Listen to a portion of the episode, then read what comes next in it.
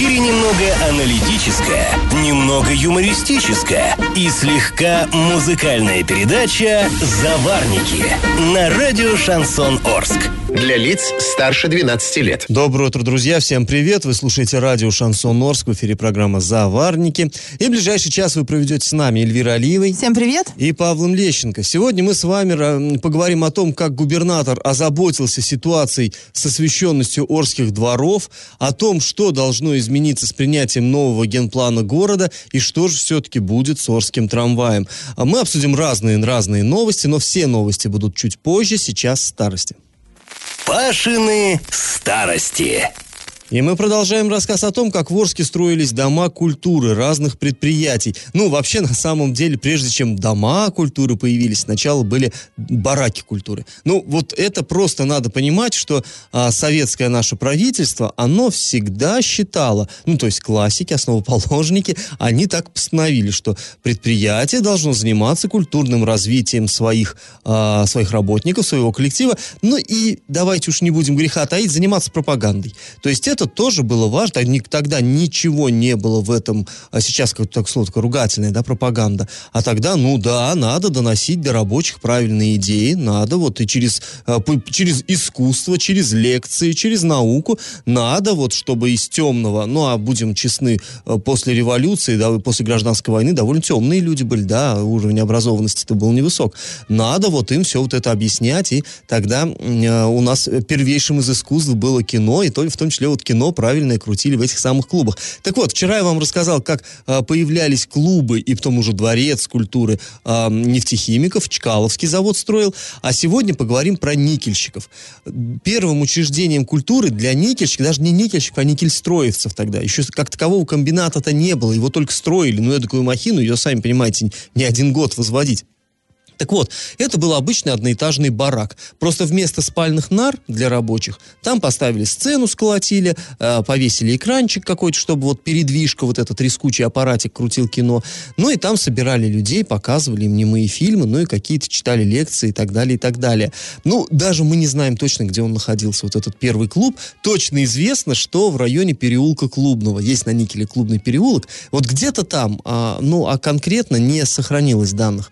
А дальше пошла вообще интересная история. Вот этот э, барак, когда уже комбинат запустили, ну что такое для громадного завода вот этот барак несчастный? Разумеется, надо было строить дом культуры. И его построили вот не там, где сейчас ДК Металлургов. Нет, его изначально построили в новом городе. Потому что, как я вам рассказывал уже не раз, э, в 30-х годах была такая вот э, концепция. Должны люди вот возле заводов жить только аварийный персонал. То есть вот несколько бригад, которые прям по первому там свистку, звонку должны прибегать и исправлять какую-то аварию. А вообще все работники должны жить в новом городе, в соцгороде, и оттуда ездить на работу, да, далеко, зато не воняет из труб. Вот как бы, ну такая логика была, и поэтому никельщики, они тоже строили свои дома, ну все вы прекрасно знаете, где у нас в новом городе дома, построенные никель-комбинатом, и там же построили ДК. На улице Московской вот этот самый, э, как бы сказать, э, дом культуры, это изначально никельский, который на улице Московской, где сейчас мировые судьи и где, увы, ресторан тоже находится в этом красивом здании.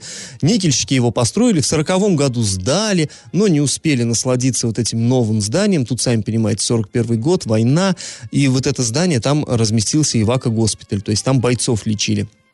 Потом, когда война закончилась, как-то так получилось, что в военное время никель, ну, уже было вот не до труб. Уже никто не считал, чего там несет из этих труб, кто каким воздухом дышит. Ну, война, там, выжить бы, да и все. Тем более, что страна на волоске висела, действительно. И э, вот уже поселок Никель в военные годы, он как-то разросся. И стало понятно, что все-таки никельщики живут прямо под трубами. И ДК нужен им там же. И вот тогда э, заложили уже не, э, непосредственно вот на проспекте Металлургов, тогда это была улица Жда, Жданова э, заложили нынешний ДК «Металлургов». А вот это здание, которое на, ой, в соцгороде на Московской, э, там долго, долгие годы находился Орский городской драматический театр, вплоть до 69 -го года, когда уже на Комсомольской здание построили. Ну, а потом, сами знаете, вот это здание, как я уже сказал, превратилось э, в ресторан, э, ну и там с боков мировые судьи Ленинского Октябрьского районов. Ну, увы, такая судьба постигла многие учреждения учреждения культуры нашего города, они превратились во что-то никак не связанное с культурой. Ну, к этой теме мы с вами еще завтра вернемся, а сейчас наш конкурс. Раз уж мы заговорили про труппу драмтеатра, вот известно, что до войны театр наш городской находился на Советской, вот там, где кинотеатр «Октябрь», вот это здание вам хорошо всем знакомое. А во время войны орских артистов попросили освободить это помещение, потому что туда из Оренбурга привезли другое учреждение. Вот скажите, во время войны кто именно переехал в то здание на улице Советской? Вариант 1 – Оренбургский драмтеатр, вариант 2 – Оренбургский кукольный театр и вариант 3 – Оренбургский театр музыкальной комедии. Ответы присылайте нам на номер 8 903 390 40 40 в соцсети соцсети «Одноклассники» в группу «Радио Шансон Орске» или соцсеть ВКонтакте в группу «Радио Шансон Орск» 102.0 FM эм для лиц старше 12 лет. Галопом по Азиям Европам! В начале февраля по всей нашей стране произошла индексация выплат, связанных с материнством и детством. И вот э, региональное наше Оренбургское отделение фонда соцстраха сообщило, сколько конкретно теперь будут э, получать женщины. А, ну вот, э, перечислим вам цифры. Единовременное пособие женщинам, вставшим на учет в медицинских учреждениях в ранние сроки беременности, 776 рублей, копейки не называем, 776 рублей. Единовременное пособие при рождении ребенка 20 тысяч 700 704 рубля.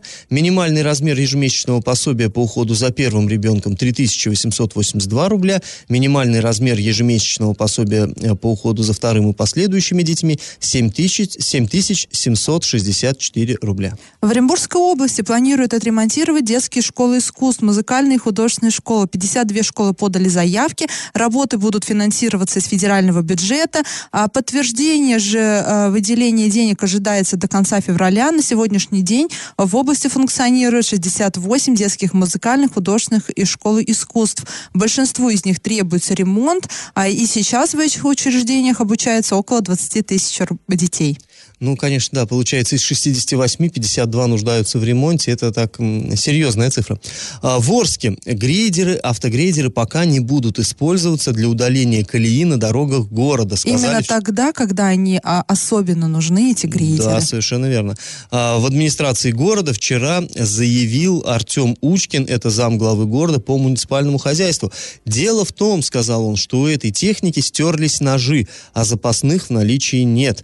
Ну, конечно, удивительно удивительная история. То есть вот скребли всю зиму и соскребли дотла, и теперь нечем чистить. И колея скребли, расти. Ну, скребли, ничего не соскребли, по сути, а ну, в течение, не, в течение всей зимы-то, в принципе, снег убирался, но вот сейчас ты права, действительно, именно сейчас. Э, особенно сейчас, особенно, Остро, да, критично стоит вопрос. И вот, ну, как же не озаботились тем, чтобы приготовить заранее какие-то заменные, ну, это странно. Ну, вот сказали, как только закупят эти ножи, грейдеры снова э, станут устранять колею на дорогах. Ну, что ж, ждем этого светлого дня, очень сильно ждем. А после паузы, друзья, мы с вами вернемся в эту студию и поговорим о том, какие поправки в генплан Орска предстоит принять депутатам Горсовета. И как это понимать? 20 февраля на очередном заседании Горсовета депутаты Орска будут рассматривать вопрос о принятии нового генерального плана города. Напомним, что он предусматривает строительство новых детских садов, школ, выделение деловых и рекреационных зон, а также изменяет границы городской черты и убирает с карты некоторые санитарно-защитные зоны.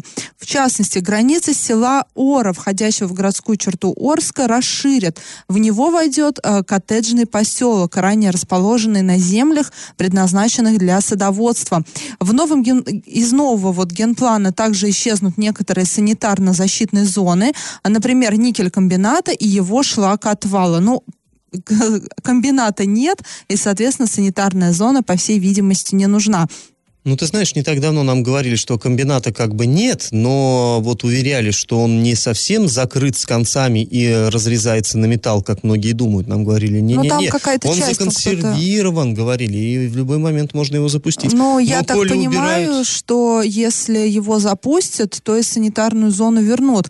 Но другой вопрос тут будет, да, если уже что-то построят там... Смысл, а смысл, конечно, если э, сейчас уберут санитарную зону, для чего ее убирают? Чтобы там можно было строиться, как как и для чего расширяют вот эту там зону э, се- пос- поселка Ора, да, для того, чтобы можно было строиться не в полях, которые предназначены как сельхозугодья, а на нормальной городской земле. Также и здесь уберут санитарно-защитную зону, застроят, а потом как ты ее обратно введешь?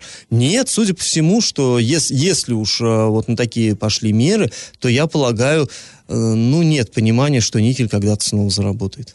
А после, Мне так кажется. ну, в любом случае, эта тема интересная, и, и, скорее всего, мы будем а, задавать вопросы администрации города, да, почему а, убираются санитарные зоны, что они, предп- какие у них мысли по этому поводу есть, а, что они там себе думают, и действительно ли, может быть, уже никель просто разберут на металл и все, и, ну, я, я, по всей, я думаю, что там уже все так устарело на этом комбинате, он настолько долго стоит законсервированный, не живет, скажем так, то, скорее всего, его, наверное, уже и, не- и- нельзя вот в таком состоянии вернуть к жизни. Я напомню, да, что у нас тоже есть предприятие. Помнишь, не так давно а, туда приезжал Денис Паслер, и выяснилось, что там есть какая-то лента, ну, э, устройство, да, оно было новым, когда предприятие работало, но его даже не успели использовать, это оборудование, и предприятие закрылось. И вот оно там стояло, стояло, и все. И не будучи даже ни разу использованным, оно уже устарело. То есть его надо модернизировать, чинить, э, чтобы, э, возра- если возрождать производство, то и это Ну, про- про оборудование конвейер нужно. да.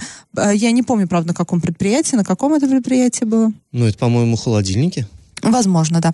А после принятия нового генплана э, территории вот эти можно будет изменить, предусматривает документы другие изменения. Это строительство новых школ, это хорошо. Э, Только одно дело, если предусматривает, а совсем другое, если есть действительно планы да, по строительству. Но в любом случае документ предусматривает строительство новых школ, детских садов, делового центра в парке ТЭС, а также выделяет функциональные зоны, то есть жилые, рекреационные и деловые.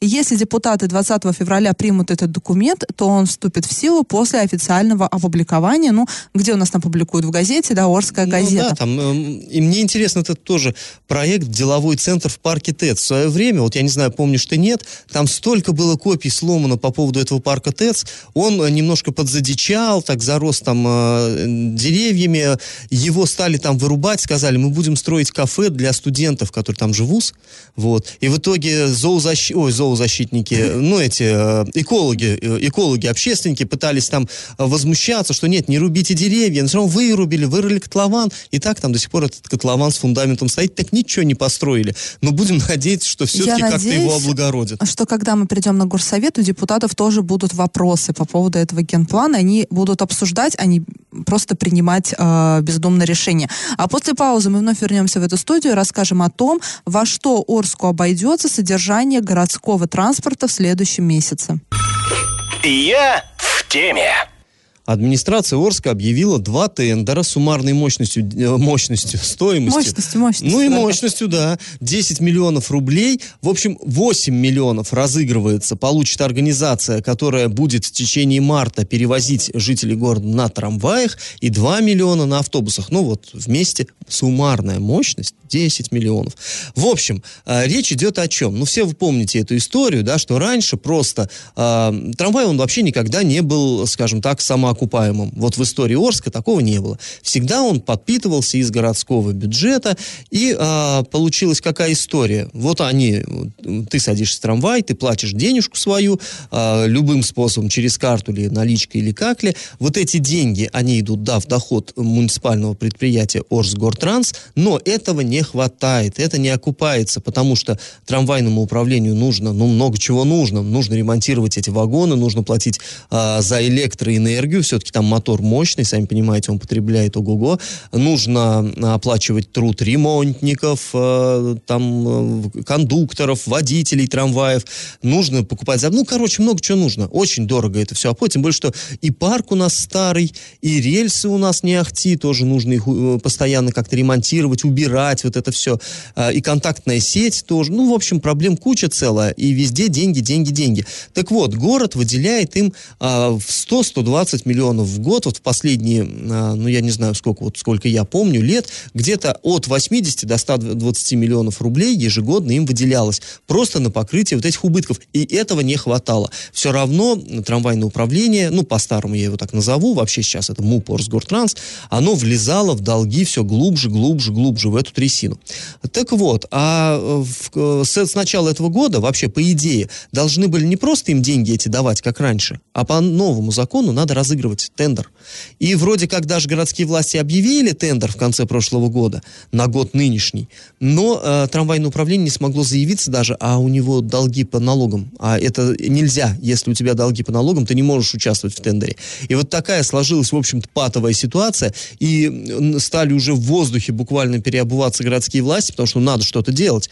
И они, в общем, продлили срок вот перехода на новую систему вот этого вот, да, э, закупок, э, чтобы можно было хоть как-то, потому что, ну, мы понимаем, никто из другого города своими трамваями, ни одна организация не приедет и не скажет, давайте мы будем возить арчан. Нет, надо что-то со своим трамваем делать, и вот уже, я так понимаю, мысли в разбег у отцов города, что же с ним конкретно делать.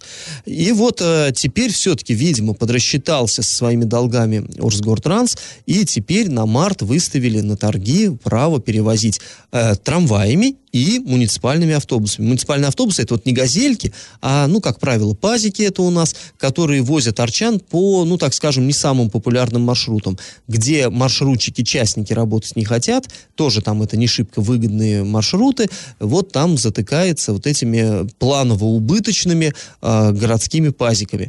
Ну, что сказать, э, вот такая вот история. Сейчас разыграют, эти, конечно, 10 миллионов э, разыграют, а, будет в течение марта ездить э, трамвай и автобусы вот эти муниципальные.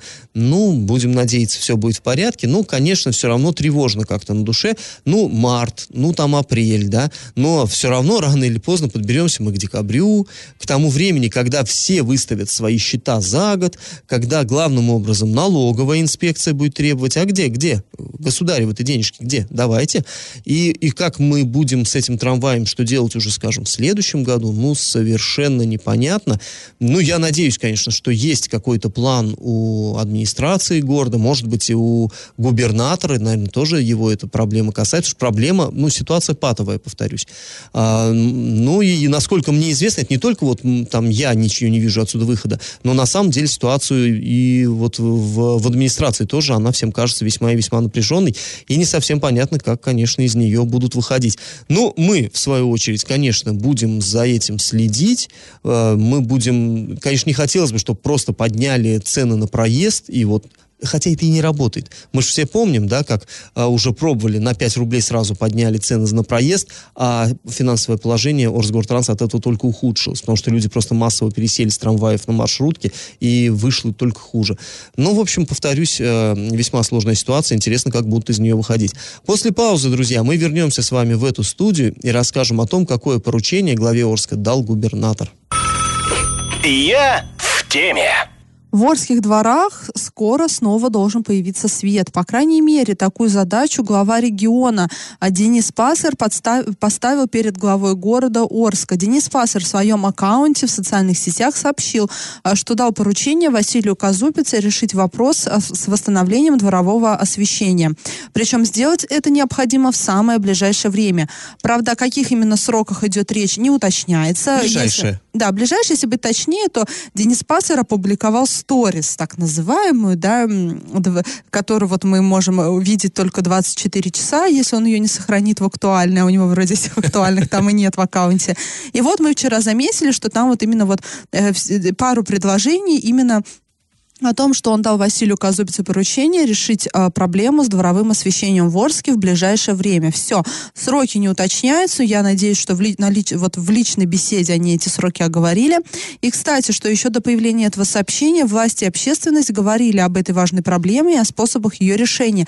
Но тут стоит не сказать, говорили, что мы, кричали, мы кричим уже об этой проблеме уже довольно давно, уже года два, наверное, да, мы пытаемся разобраться, кто что должен платить, не платить, как вот вообще вот в этих вот э, хитро хитросплетение Если в двух словах, я просто сейчас скажу, а, вообще всегда платил Говори. муниципалитет за уличное освещение, и никто на это не посягал, платили и платили. Но потом были приняты а, изменения в правила благоустройства, где ста- ста- стало написано, что во дворах уличное это уличное, город, да, муниципалитет, то есть вдоль дорог автомобильных. А вот то, что внутри дворов световые точки, это, дескать, собственники э, помещений. То есть, ну, обычные люди, жильцы.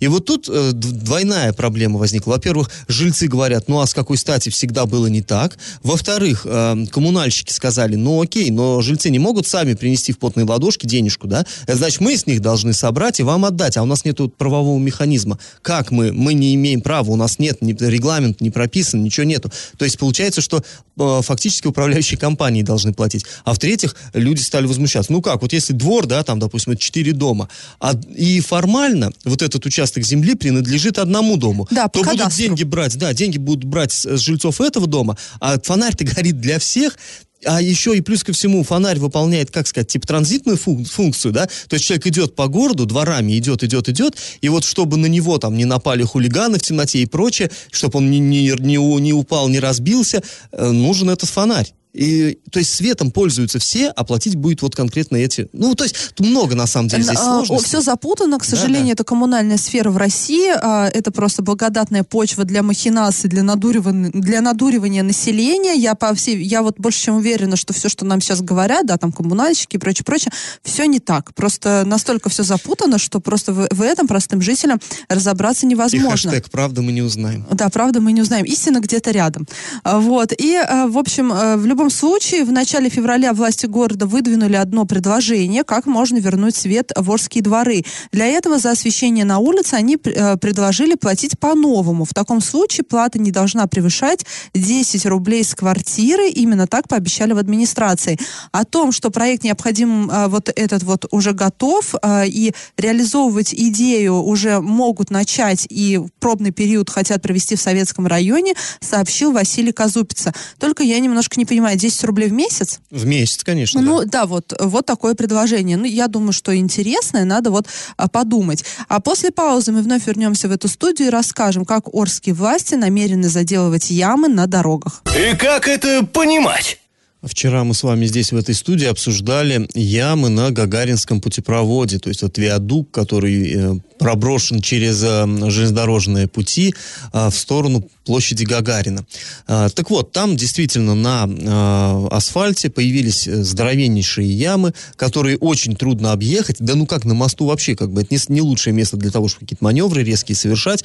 Ну и это, разумеется, ведет к чему? Ведет к ДТП. Э, пробивают люди колеса там, э, ну, не люди, машины, да, а, пробивают колеса, а, соответственно, это вот все это, ну, очень сильно вредит движению дорожному, естественно.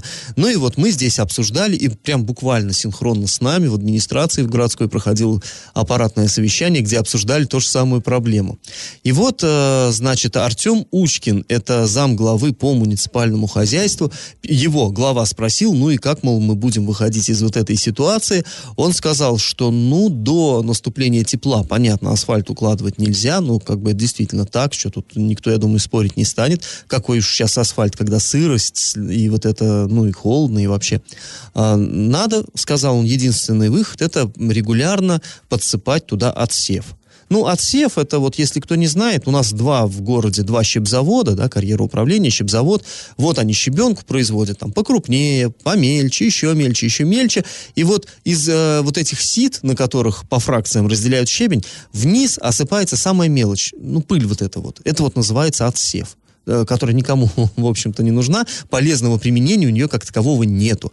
Так вот, вот этим отсевом а, предполагается засыпать ямы, в том числе на площади, ну, на Гагаринском путепроводе, ну, я так понимаю, что и везде, потому что сейчас э, по весне, естественно, ямы будут вылезать, когда вот эти вот перепады температуры от минуса в плюсы наоборот, понятно, что это ведет к образованию, вот из трещин образуются уже ямины.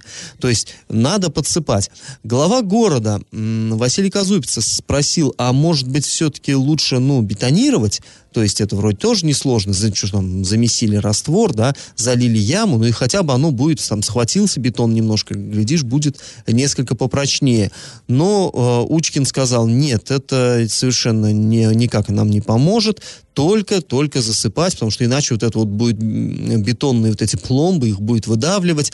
Ну, на самом деле, я не знаю, как здесь. Э, мне тоже кажется, что э, бетоном было бы надежней. Ну, вот специалист, инженер говорит, надежней что... Надежнее было бы сразу нормально сделать. Ну, сразу заасфальтировать все и проконтролировать это ты хватило, это ты хватило, Эль. Да, это вообще было бы прям огонь, если бы заранее все делали нормально и не пришлось переделывать. А если и пришлось переделывать, то своевременно. То и нормально переделать, а то и переделать не смогли нормально. Да, да, да, совершенно верно. Ну, на самом деле, вот про вот эту подсыпку э, отсевом, мне, ну, это все мы проходили, уже на самом деле. да, еще вот Андрей Антенцов, когда был главой города, уже пробовали, они, они уже экспериментировали да, ну, с этим отсевом, уже старый, подсыпали, да. Мир. Его уже размоет, сейчас начнется весна, его это и размоет, начнет. его и колесами повышвыривает. Ну как, ну вот едет машина, да, у нее колесо вращается, тем более шипованное колесо. Естественно, оно будет выгребать вот эту вот, вот эту пыль оттуда просто выбрасывать и все.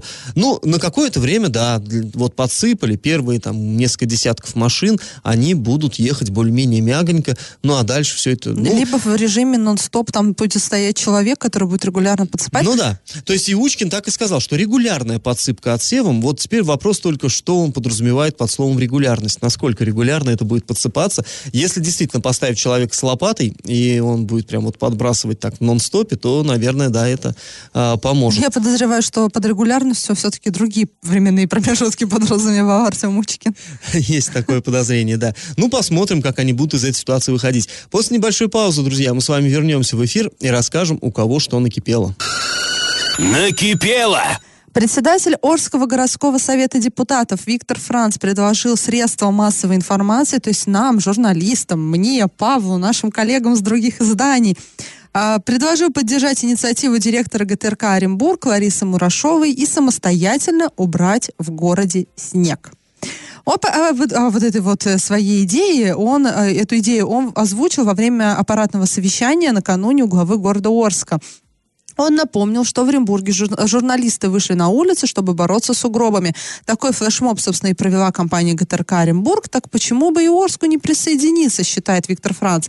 Напомним, что Лариса Мурашова, это директор ГТРК Оренбург, недавно призвала горожан не сидеть на диване, не ныть, что город плохо чистит и все завалено снегом, а взять лопату и очистить свой двор. Ну вот это ее высказывание мы уже выска... Э, мы обсуждали здесь, и мы пришли мы к уже тому, поныли что... здесь по поводу этого высказывания. Собственно, продолжим сидеть сидеть здесь и ныть. Да, пришли к тому, что, в принципе, сама инициатива-то неплохая. Это Лариса Альбертовна большой молодец, что она взяла лопату, и она ли, ее сотрудники, и пошла чистить снег. Это здорово, мы только аплодировать можем. Но вот само обращение, не надо ныть, она, ну, вот мне кажется, оно Мы вот, чтобы ныть, мы за это налоги заплатили, а компании запла- э, получили деньги, чтобы убирать этот город. Еще управляющим компаниям мы платим, да, чтобы люди они во имеют право не ныть, а требовать уборки. И если и кто-то хочет... право, и на диване сидеть имеет право после работы. Совершенно верно. И если кто-то хочет помочь коммунальщикам, да флаг в руки. Может быть, вы молодцы, Абрамович ребята, вы хочет. герои. Он-то, наверное, в своем доме каждый день поддерживает флешмоб Ларисы ну, Мурашовой. Ну и Виктор Абрамович,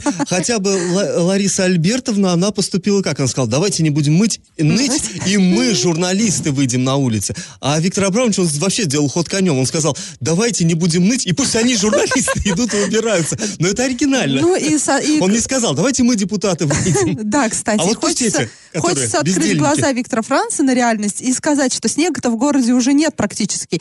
На, в городе лед, везде лед. Да, на тротуарах лед, на дорогах не лопата, лед, на а брать лом и вот предлагаем, давайте, депутаты, давайте депутатский корпус выйдет, я лично тоже готов выйти со своим личным ломом и немножко подтюкать вместе с вами. Ну, уж Но я, если, если только вы пойдете, спуститесь с восьмого, с восьмого этажа вашего здания, пресса, да, да, да, и пойдете тоже, покажете, э, в общем-то, пример э, своим примером. Ну и еще тут хочется сказать, что накануне глава города Василий Казупица сказал, что он недоволен тем, как работают коммунальщики, как убирают тротуары, везде гололед, налезь и прочее, прочее. И тут я хочу хочу напомнить, что до весны осталось 19 дней. До весны. Сейчас февраль. А сколько месяцев зимы уже позади, а глава города до сих пор недоволен уборкой тротуаров.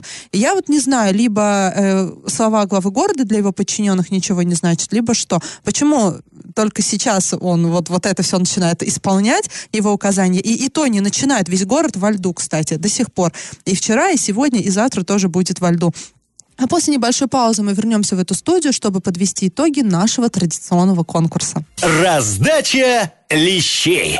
Ну что, давайте э, подводить итоги конкурса нашего. В начале программы я спрашивал, какое учреждение во время войны разместилось в Орском театре, так что нашим местным артистам пришлось покинуть помещение. Во время войны на Советской работал Оренбургский театр музыкальной комедии. Правильный ответ 3. А его, в свою очередь, кстати, из Оренбурга вытеснил эвакуированный из Ленинграда Малигот. Это Малый Ленинградский театр оперы и балета. И, и победителем сегодня становится Юлия. Поздравляем ее, и мы прощаемся с вами, друзья. Этот час вы провели с Эльвирой Алиевой. И Павлом Лещенко. Пока, до завтра.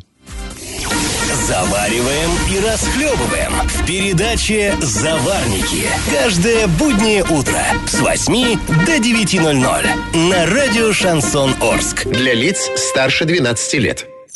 Радио «Шансон». СМИ зарегистрировано Роскомнадзором. Свидетельство о регистрации Л номер ФС 77 68 373 от 30 декабря 2016 года. Для лиц старше 12 лет.